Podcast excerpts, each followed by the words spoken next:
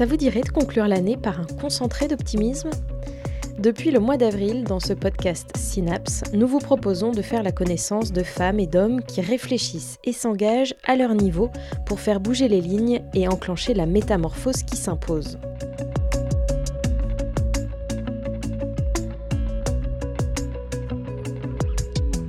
Dans leur entreprise, leur association, leur collectivité, ils et elles changent de modèle et déploient les prémices d'un futur désirable.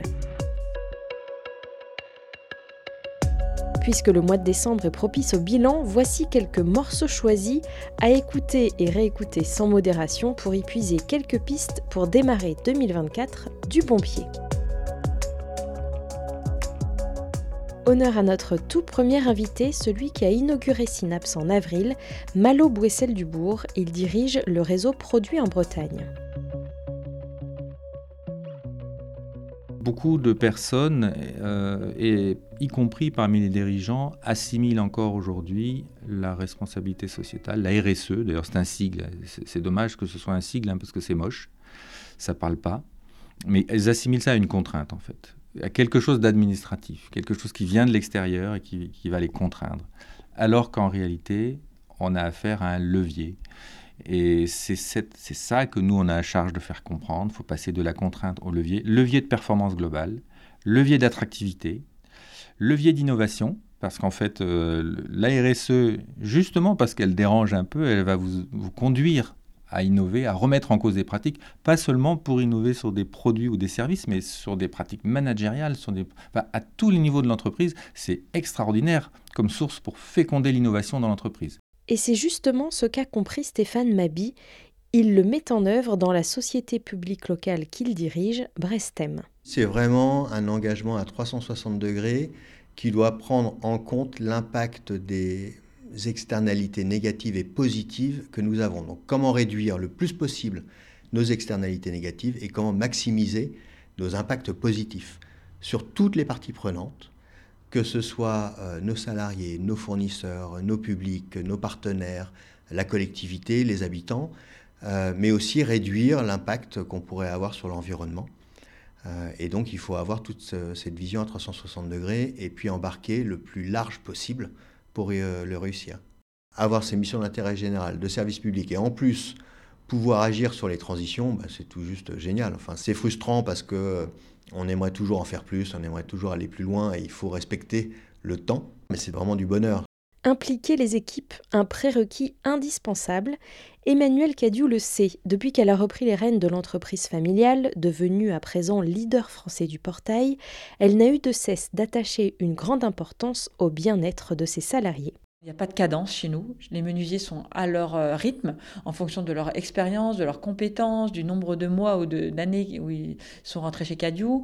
On n'est pas là à demander, toi, tu as 4h12 pour faire ce portail et l'autre à 5h22. Il n'y a pas de stress. On leur donne les meilleurs outils pour qu'ils progressent.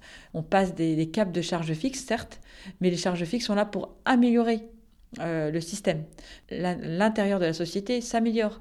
Et c'est là où on gagne de la productivité. Et on fait beaucoup confiance chez nous. En fait, on demande plutôt euh, bah, pourquoi ça s'est mal passé et le droit à l'erreur est très important.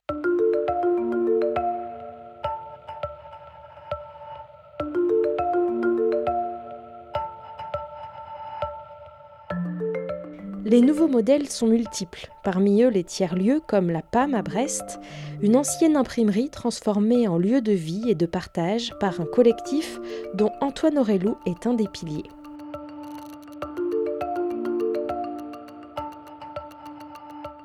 Ce qui est passionnant, c'est de voir euh, au démarrage d'une aventure euh, quelles sont les motivations en fait, euh, des différents porteurs d'un projet.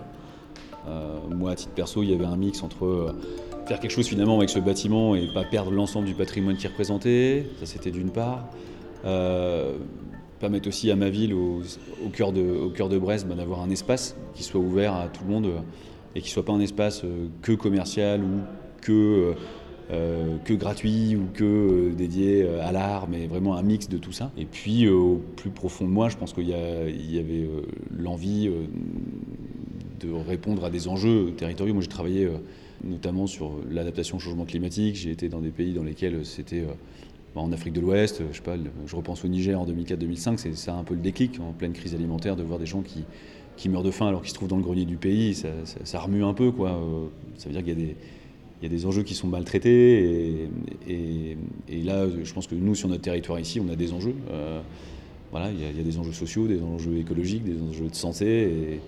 Et, en fait, on ne pourra pas y répondre que en déléguant ça soit au secteur public, soit au secteur privé. Et donc un tiers-lieu, bah, c'est aussi un, lieu qui, se positionne dans, un tiers secteur, qui est un, mix entre euh, ce qui est bien pour le public et, euh, et aussi euh, bah, ce qui permet d'avoir un modèle économique qui, tient la rampe. La SIC Douarden, présidée par Fabrice Tréorel, fait aussi partie de ces modèles innovants. Elle vise à mieux valoriser le travail d'une centaine d'agriculteurs biologiques des Côtes d'Armor. C'est un modèle extrêmement simple. On le voit tous, hein, les choses simples sont souvent les plus compliquées à, mettre en œuvre. Là, parce que ce modèle-là peut s'appliquer à toutes les filières agricoles, mais il peut aussi s'appliquer à, euh, n'importe quel type d'activité, que ce soit la fabrication de tables, de chaises euh, ou au tiers C'est un, un, modèle, comme euh, l'économie de marché est un modèle. Là, on, peut aussi en faire un modèle qui peut s'appliquer dans toute situation. Alors pourquoi euh, la duplication ou l'émancipation de ce, modèle-là ne se fait pas plus que ça, alors que tous les gens qui découvrent le modèle, ben, finalement, le, valident, voire le plébiscite Eh bien, c'est des freins. Et les freins, souvent, c'est des peurs. Alors pourquoi C'est la peur de l'autre, toujours? on est inscrit et des fois enquisté dans une certaine culture dès notre enfance. Et on a parfois du mal à en sortir. Parce que la peur du changement, euh, la peur de faire, euh, de faire autrement, et on, est, enfin, je m'amuse, moi, assez régulièrement, de voir des gens qui adhèrent parfaitement au système, à ses valeurs, à l'état d'esprit quand ils sont ici. Et dès lors qu'ils retournent dans les activités plus classiques, plus conventionnelles, réadoptent euh, le logiciel euh, classique. Des valeurs que prône l'économie sociale et solidaire. Je vous propose justement d'écouter Michel-Pierre Gézéquel. Il est vice-président de SS France. L'économie sociale et solidaire montre qu'elle arrive à innover. Les citoyens euh, euh, s'engagent à partir de ce qu'ils vivent au quotidien, de ce qu'ils repèrent euh, autour d'eux, etc. Euh, ils arrivent à faire projet collectivement et à faire remonter dans l'espace public des attentes, voilà, des, des, réponses nouvelles. L'économie circulaire, aujourd'hui, toutes les questions relatives à l'économie circulaire sont nées des acteurs de l'économie sociale et solidaire, le réseau des recycleries en Bretagne, enfin, il y, y, a vraiment un mouvement important au cœur des transitions parce que ça part de la prise de conscience des citoyens. L'économie sociale et solidaire apporte du sens à l'économie et est une, vraie voie euh, pour, demain. Essayer de changer de modèle n'est pas une évidence, cela passe par des moments de doute. Nathalie Bellion a beaucoup réfléchi avant de créer SEV, son cabinet de fusion-acquisition responsable et engagé.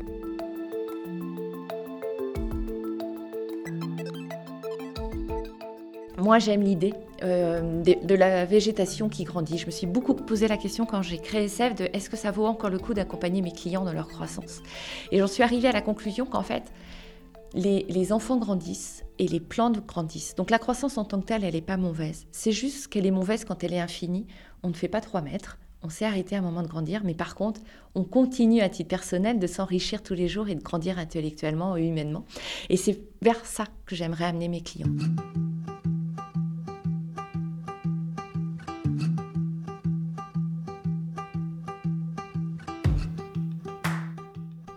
La vétérinaire et navigatrice Rafaela Le Gouvello a créé l'association Respect Océan, un engagement qui n'a pas toujours été un long fleuve tranquille.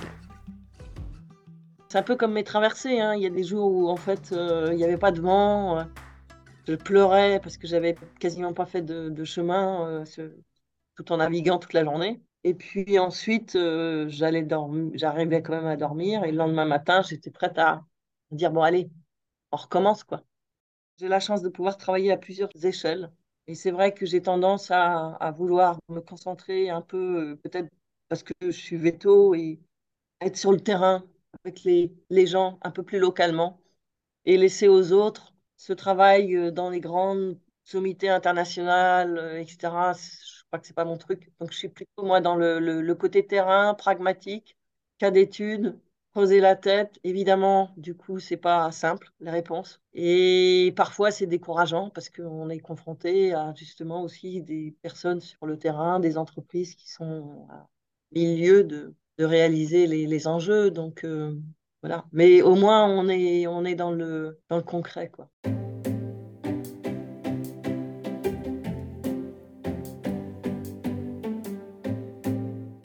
Et quand finalement le déclic collectif opère, c'est une belle récompense. C'est ce qu'a constaté Virginie Laridon au G4 DEC, un service d'économie circulaire mis en place par quatre collectivités territoriales du Nord Finistère. Au tout début, on a sorti un peu les rames, hein, euh, soyons très honnêtes, euh, pour aller déjà faire connaître euh, cette démarche d'économie circulaire. C'était aussi une démarche innovante pour les collectivités de travailler à destination des professionnels, donc il a fallu aussi que ces habitudes-là se mettent en place pour les entreprises. Aujourd'hui, on, on, voit, alors de par le G4DEC, effectivement, on est connu par les entreprises sur le territoire, donc elles viennent plus facilement aussi à nous, mais elles viennent à nous tout simplement parce que aussi dans leur démarche, elles ont aussi évolué. Donc c'est-à-dire que l'économie circulaire euh, a été pleinement intégrée à leur, euh, à leur stratégie d'entreprise et le développement durable dans sa globalité euh, fait partie de leur démarche d'approvisionnement, de travailler leurs clients, leurs fournisseurs. Et puis l'économie circulaire, le premier mot c'est l'économie et, et, n'est pas sans, sans surprise d'avoir des économies réalisées au sein des entreprises après avoir mis en place ce type de démarche.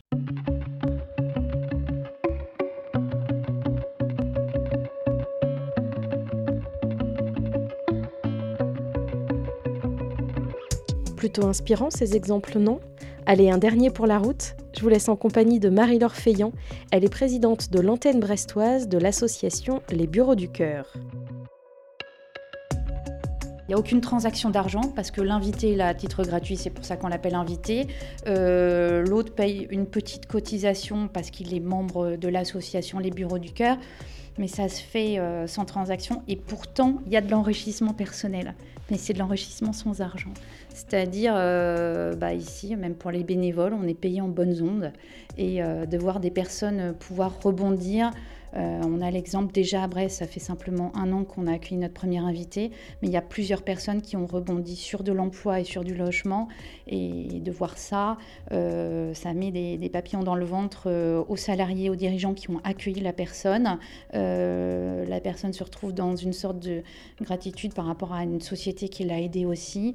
les personnes des services sociaux sont vraiment ravies qu'il y ait des initiatives privées qui soient qui vont pas tout résoudre parce que clairement on a accueilli là à Brest sept personnes pour l'instant.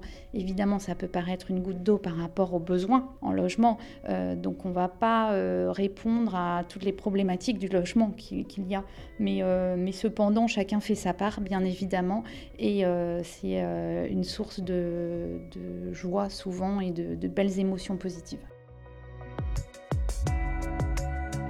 Synapse, c'est fini pour aujourd'hui. On se retrouve en 2024 pour de nouveaux parcours inspirants. En attendant, vous pouvez retrouver l'intégralité des 10 interviews dont vous venez d'écouter des extraits sur votre plateforme d'écoute favorite. À très vite.